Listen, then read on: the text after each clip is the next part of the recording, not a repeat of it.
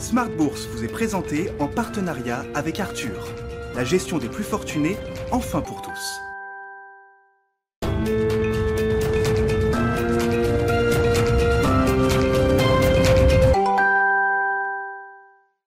Bonjour à tous et bienvenue dans Smart Bourse. Smart Bourse, votre rendez-vous bourse deux fois par jour en direct sur Bismart.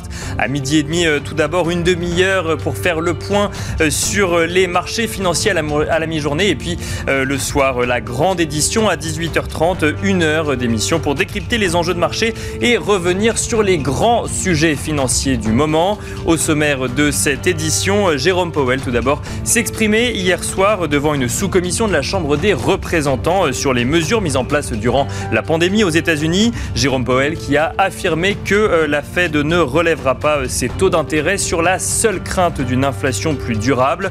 Une annonce qui intervient alors qu'un débat parmi d'autres en ce moment sur les marchés financiers euh, fait rage sur ce caractère transitoire justement de l'inflation américaine. Jérôme Powell qui a également rappelé que la Fed se fixait comme objectif de favoriser un retour vaste et inclusif à la normale du marché du travail. L'inflation, un sujet qui revient également sur le devant de la scène euh, en Europe à la faveur de, la publication des indices PMI Flash ce matin pour le mois de juin. Euh, lundi, le PMI Flash composite de l'activité globale dans la zone euro euh, atteint un plus haut depuis 15 ans, une tendance à la hausse partagée par la France et par l'Allemagne notamment, même si l'activité dans le secteur privé accélère moins vite en France. Il n'en reste pas moins que la réouverture de l'économie et la progression de la demande des entreprises fait craindre à certains investisseurs une tension sur les prix. Nous aurons l'occasion d'en parler également avec nos invités. Et enfin, on parle beaucoup du soutien euh, monétaire, mais le soutien budgétaire va enfin pouvoir arriver en Europe. Ursula von der Leyen multiplie les déplacements dans les pays de la zone euro afin de valider officiellement les plans de relance. Après l'Espagne, le Portugal, l'Allemagne ou encore l'Italie, la présidente de la Commission européenne est aujourd'hui en France pour donner le feu vert de Bruxelles sur le plan de relance de 100 milliards d'euros de l'État français, dont 40 milliards d'euros seront pris en charge par Bruxelles. Un plan de relance tourné euh, pour l'essentiel vers la transition écologique et la numérisation de l'économie. On regarde rapidement ce qu'il se passe sur le CAC 40. Le CAC 40 qui recule euh, depuis euh, ce matin et qui est, à l'instant où on se parle, juste au-dessus des 6588 points. Smart Bourse, c'est parti.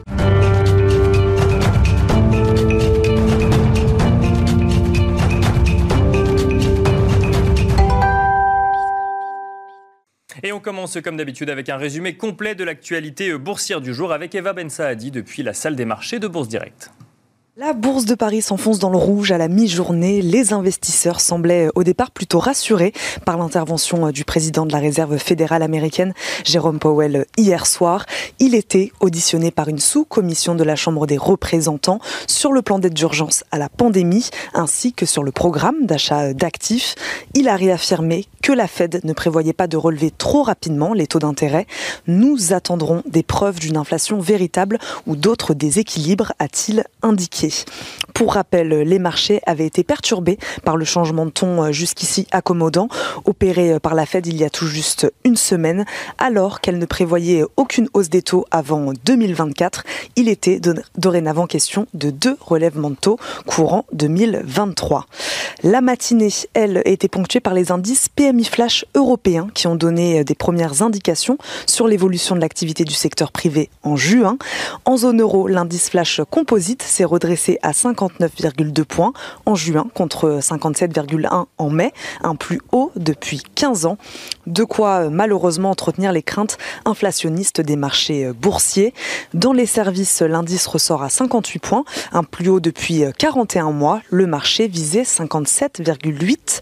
L'indice manufacturier a atteint lui 63,1 points, sans changement par rapport au mois de mai. En Allemagne aussi, la reprise bat des records. L'indice flash composite s'est redressé à 60,4 en juin, son plus haut depuis 10 ans. Côté français, euh, les données PMI Flash signalent de nouveau une forte croissance du secteur privé en juin. L'indice de l'activité globale ressort à 57,1.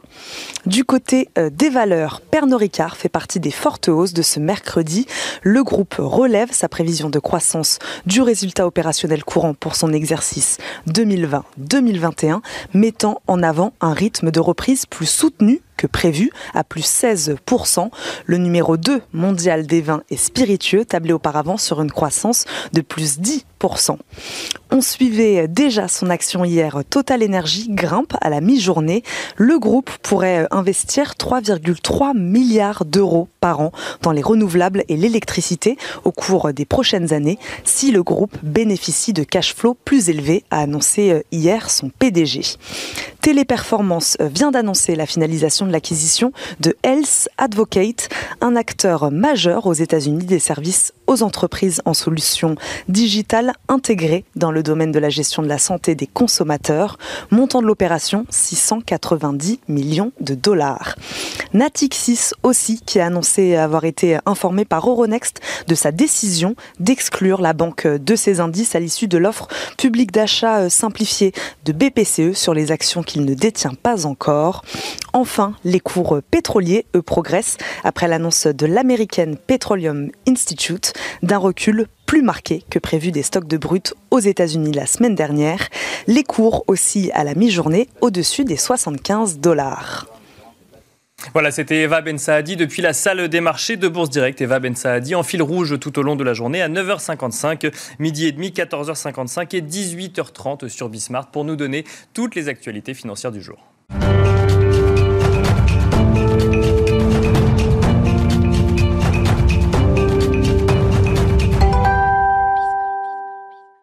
On décrypte à présent ce qu'il se passe sur les marchés euh, financiers et beaucoup d'actualités euh, monétaires et notamment de banques centrales. On en parle avec Patrice Gautry, chef économiste à l'Union euh, bancaire privée, qui est au téléphone avec nous. Bonjour Patrice Gautry.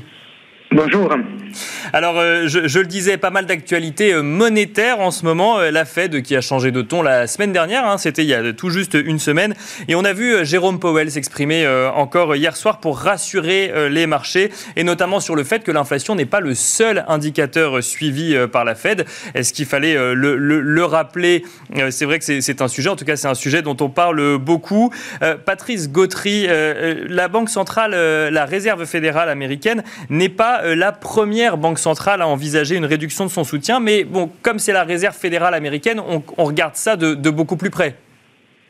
Oui, l'ampleur et l'impact euh, que, que, que toute euh, euh, décision provenant de la Fed a un impact beaucoup plus important que des autres banques, même des pays, développés, puisqu'il y a toujours un, volet, je dirais, dans la Fed qui est la banque centrale un petit peu du monde, avant et, en même temps qu'elle est aussi la, banque centrale américaine. Donc oui, beaucoup de un travail, je dirais, de reprécision, un petit peu de comment lire le mode d'emploi des dernières décisions de la Fed, c'est le travail que font les gouverneurs et qu'a fait M. Powell hier soir en, revenant avec euh, le fait que l'inflation est transitoire et que visiblement il n'est pas dans le camp de celui euh, qui sont les plus durs sur un raffermissement rapide de la politique monétaire, mais de laisser le temps, le temps euh, à peut-être aussi que l'inflation se calme, mais le temps aussi que le marché de l'emploi donne des signes beaucoup plus positifs avant effectivement de commencer à réfléchir sur un scénario euh, dans lequel la Fed réduirait prochainement donc ses achats, euh, ses achats d'obligations et ses achats de titres. Donc on voit bien que c'est un travail d'explication. Alors dans ce travail d'explication, il y a eu aussi d'autres gouverneurs qui se sont exprimés et depuis la dernière décision de mercredi dernier, on a eu euh, un petit peu des, déclarations qui partaient un peu dans tous les sens. Celle de M. Bullard vendredi dernier qui avait dit il faut monter les taux rapidement.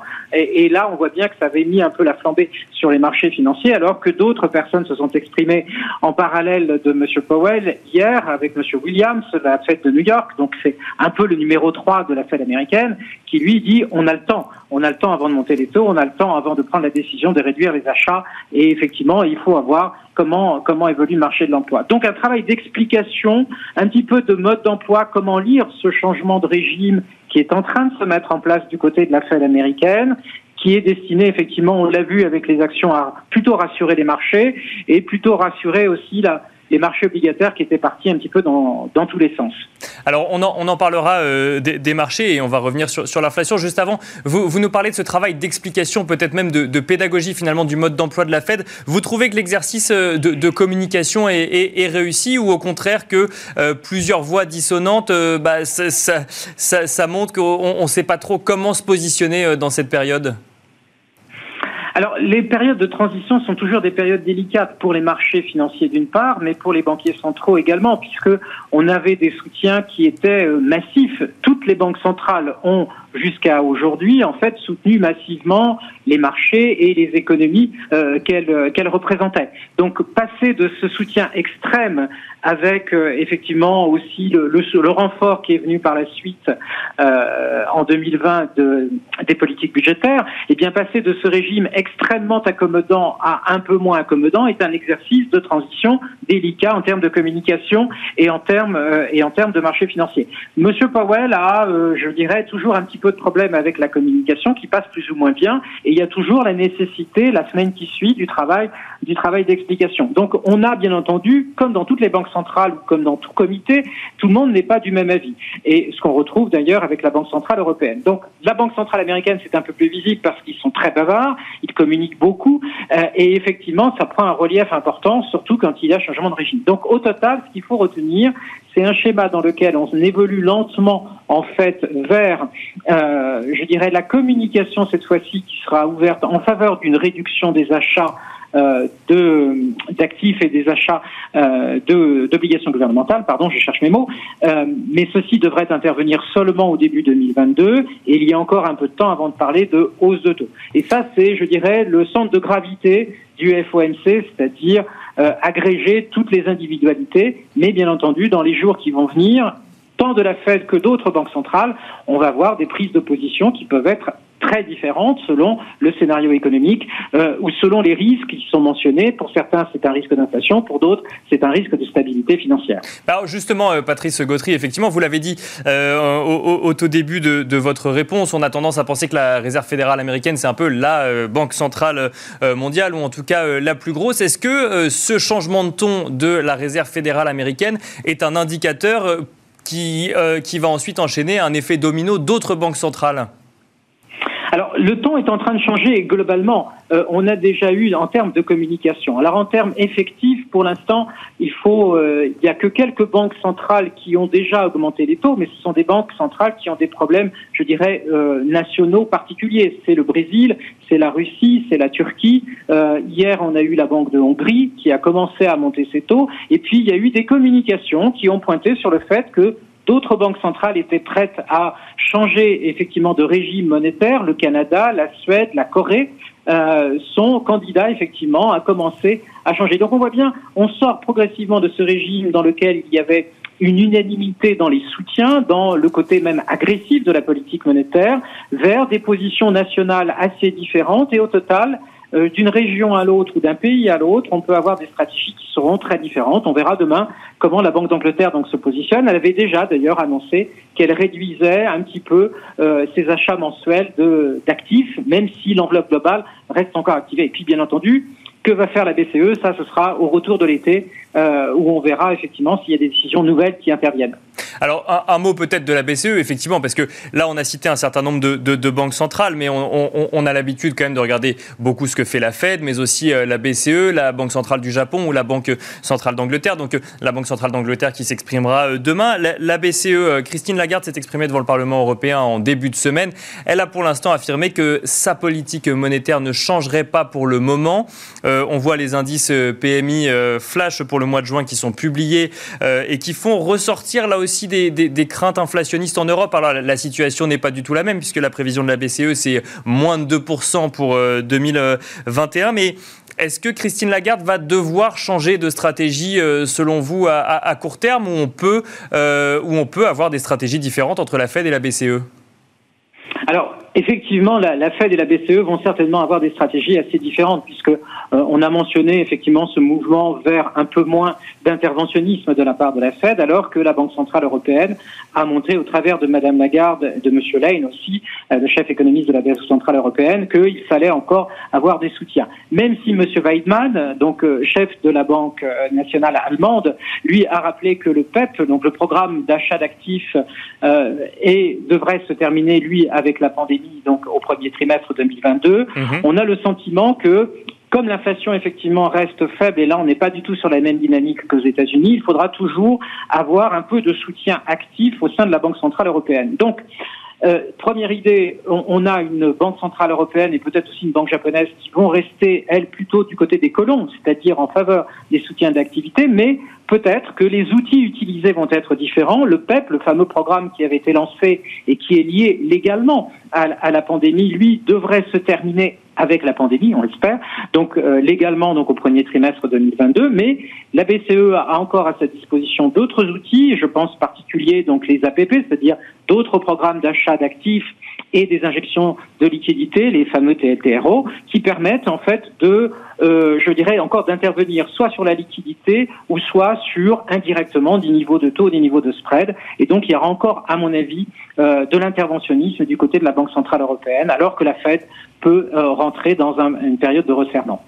Un, mot de, l'inflation, puisque c'est quelque chose dont on, dont, on parle, en fait, qui sous-tend un petit peu tout ce qu'on se dit euh, depuis le début. Euh, cette inflation, où il y a un débat actuellement sur les marchés financiers. Est-ce que cette inflation euh, aux États-Unis est transitoire ou est-ce qu'elle est un petit peu plus durable? Et puis Jérôme Powell qui, nous rappelle hier qu'il ne faut pas regarder que l'inflation, puisque la Fed ne regarde pas que l'inflation. Quelle est votre, votre position sur le sujet? Il faut, On, on l'a beaucoup regardé, et puis là, en fait, il faut, il faut regarder d'autres indicateurs?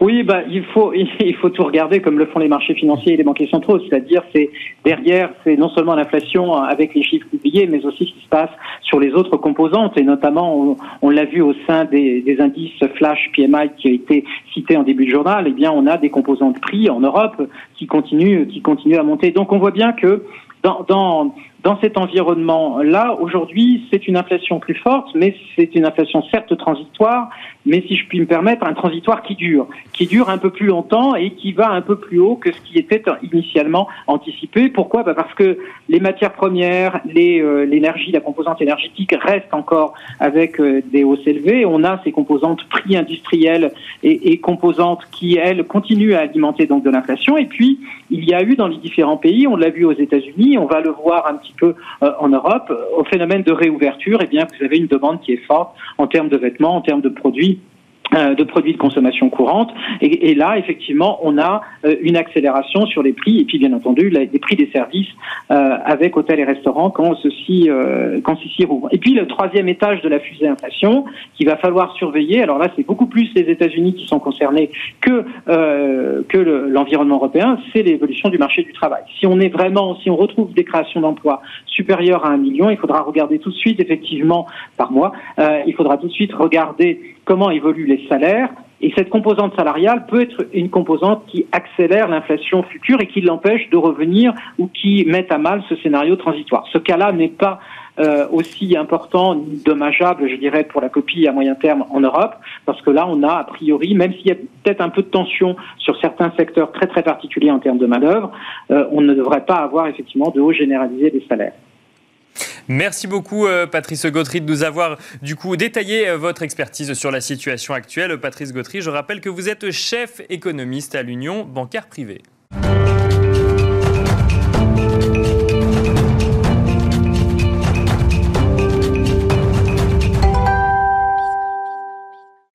Et nous sommes à présent en duplex avec Géraldine Sunstrom, Managing Director et gestionnaire de portefeuille chez PIMCO. Bonjour Géraldine Sunstrom.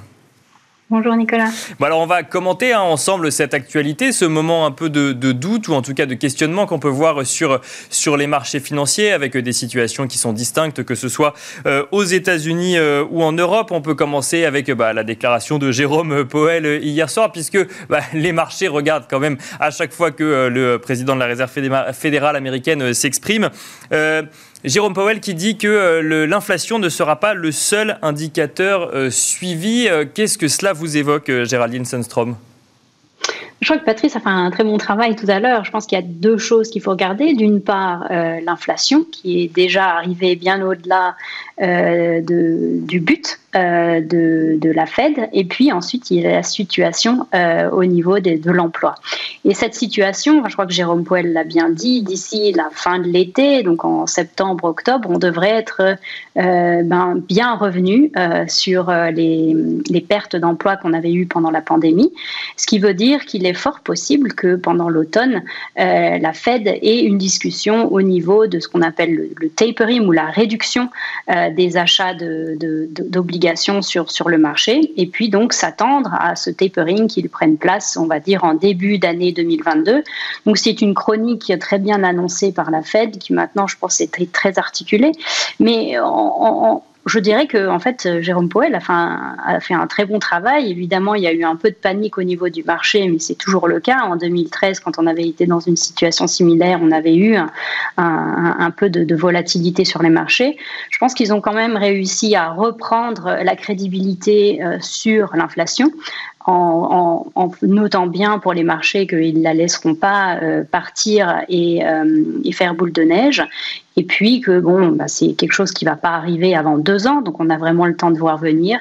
Et que maintenant, le, le, point de, la focalisation, ça sera vraiment sur euh, cette réduction euh, des achats d'obligations américaines qui devrait euh, débuter début 2022 ou fin 2021 peut-être. je réagis à ce, que, à ce que vous nous dites. Vous nous dites qu'on on a vu effectivement les marchés réagir avec un, un petit peu de panique. moi, j'ai quand même l'impression qu'ils n'ont pas tant réagi que ça, puisque finalement, Jérôme Powell s'exprime mercredi soir. Il faut attendre vendredi pour que les marchés commencent à réagir. Et puis en fait, effectivement, il y a eu un, recul, un recul plus marqué que ce qu'on avait pu voir, mais très vite, en fait, ils se sont repris. Alors, on est sur euh, une situation qui a l'air assez calme, mais euh, est-ce que c'est un calme qui cache finalement d'autres mouvements qui seraient sous-tendus? Alors, je pense que c'est ce que je disais. En fait, il a fait un très bon travail dans le sens où il a rétabli la crédibilité. Ce qu'on a vu, c'est que à l'arrière de la courbe, les, taux ont, bien descendu, ce qui est toujours quelque chose de positif pour la croissance, c'est positif pour les actifs financiers. Ça veut dire qu'en fait, la Fed a peut-être réussi euh, une, mission difficile, c'est-à-dire d'atterrir euh, la d'atterrir le, vaisseau et qu'en fait on va sûrement se retrouver avec un cycle qui risque d'être étendu.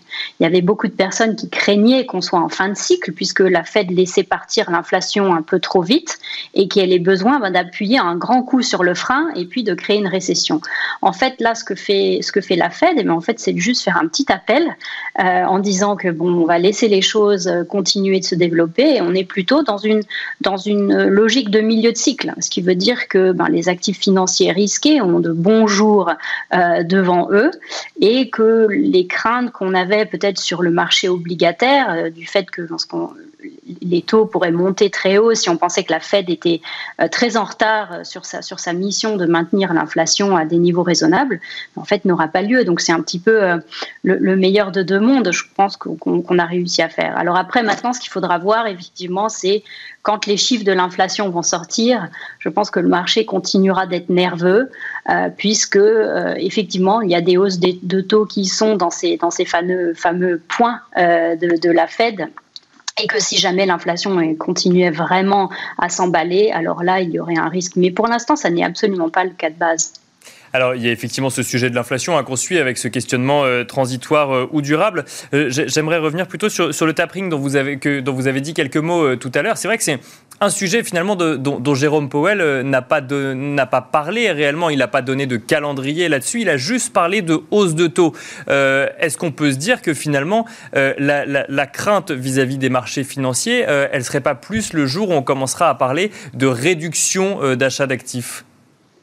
Oui, je pense que quelque part, il y avait, il a réussi quand même quelque chose parce que je pense que les marchés sont, très traumatisés par les expériences passées euh, de, ce, de. Euh, là, il a dit des choses bien dans le futur euh, auxquelles, ben, en fait, on ne s'attend pas pour tout de suite, il y en a pour deux ans.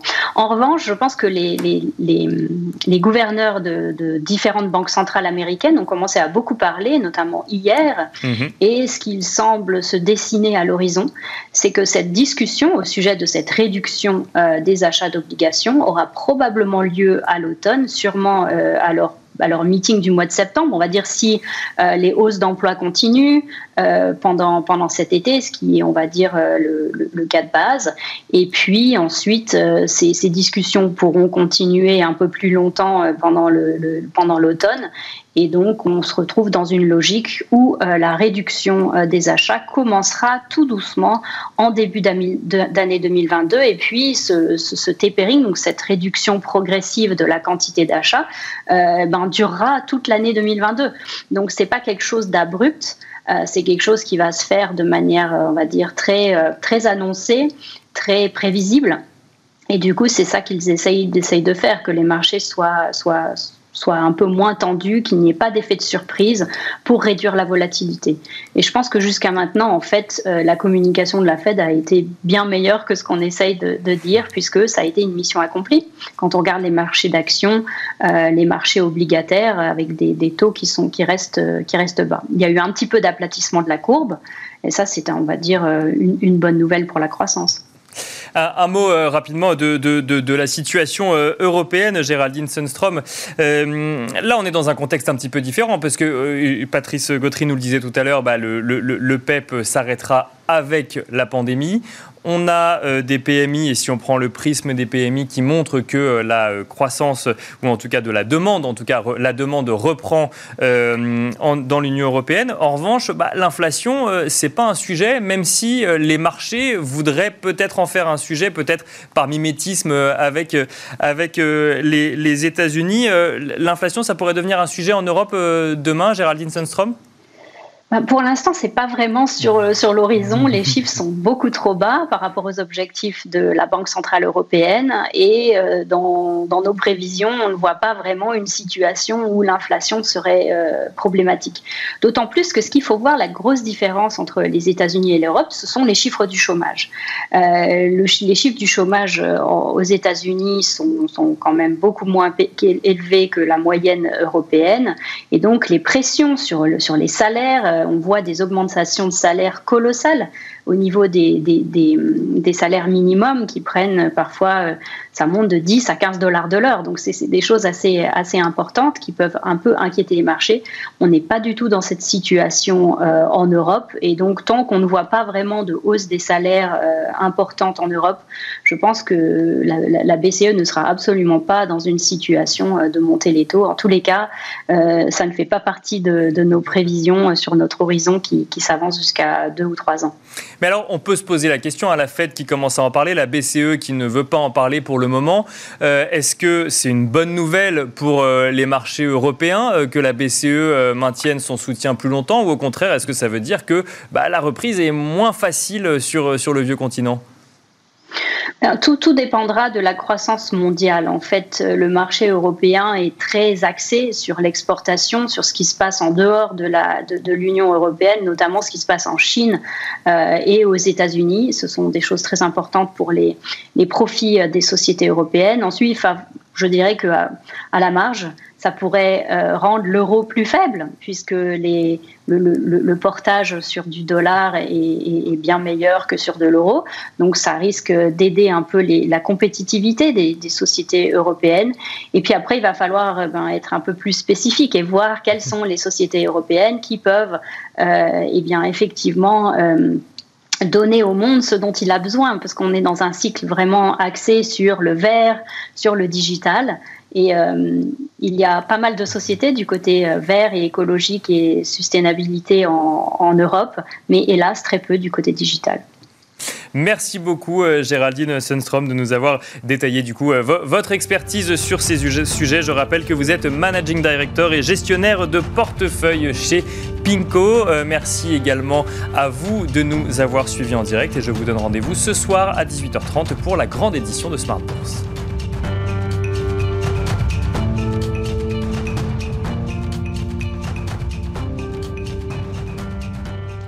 Smart Bourse vous a été présenté en partenariat avec Arthur, la gestion des plus fortunés, enfin pour tous.